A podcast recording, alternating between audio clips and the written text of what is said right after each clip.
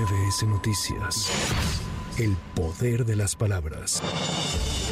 Este lunes Alejandro Martí, empresario y activista mexicano, fundador de México SOS, falleció a los 73 años de edad. La Fundación México SOS confirmó su muerte y afirmó que Alejandro Martí dejó un legado de valentía al situarse al frente de la lucha contra la inseguridad y la injusticia. A raíz del secuestro y asesinato de su hijo Fernando, Alejandro Martí se convirtió en activista y se comprometió por tener un país mejor. En el último año y medio, el Consejo Ciudadano para la Seguridad y la Justicia ha recibido casi 3.500 casos de trata de personas en cuatro distintos continentes. En la Ciudad de México, junto con otras cuatro entidades, es donde se comete el 60% de este ilícito. A la fecha suman cinco sentencias condenatorias contra siete tratantes por intervención del Consejo Ciudadano, aseguró su presidente Salvador Guerrero Chiprés.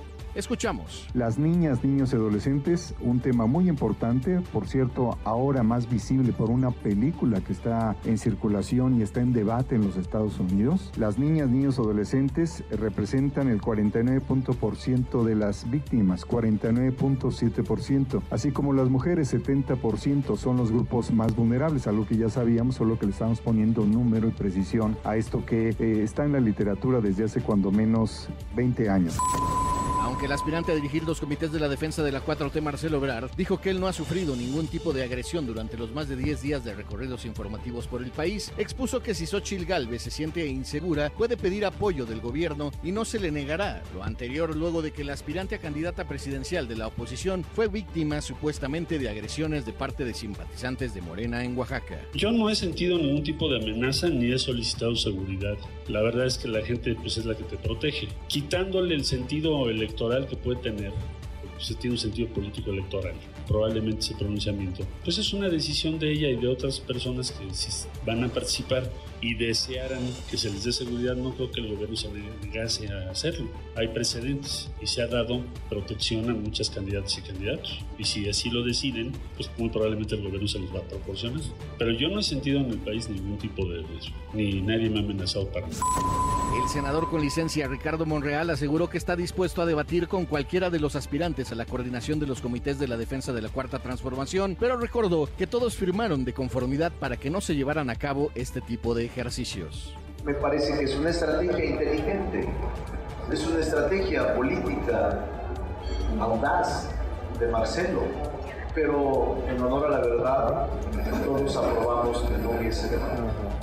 A mí me encantaría el debate, yo soy hombre de debate, me he pasado en los congresos y me gustaría el debate, pero yo firmé que no habría debates y por eso yo no insisto en eso.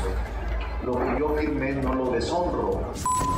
Enrique de la Madrid, aspirante a la candidatura presidencial del Frente Amplio por México, reconoció que aún no logra reunir las 150 mil firmas de apoyo ciudadano. Sin embargo, expresó su confianza de que llegará a la meta en el plazo que fijó el comité organizador. Durante su recorrido por el Estado de México, dijo que la participación de los ciudadanos es necesaria en este proceso y que está trabajando para seguir en la contienda interna. El sentimiento en general en México es que vivimos en un México del terror. Los mexicanos vivimos con miedo Miedo de todo, miedo de que no alcancen los ingresos para comer, miedo de que salgas de algún lugar y te asalten, miedo a los jóvenes de no encontrar oportunidades de trabajo. Vivimos en México del miedo. Y bueno, lo que yo estoy reiterando es que yo me tomo muy en serio sus preocupaciones. Un total de 256 personas migrantes fueron rescatadas en el estado de Veracruz por el Instituto Nacional de Migración en tres acciones diferentes. La mayoría fueron abandonados en la caja de un tráiler. Los migrantes provienen de países como Guatemala, Venezuela, Ecuador, Colombia, Honduras y Camerún. Al menos una quinta parte de los rescatados son menores de edad. Para MBS Noticias, Javier Bravo. MBS Noticias. El poder de las palabras.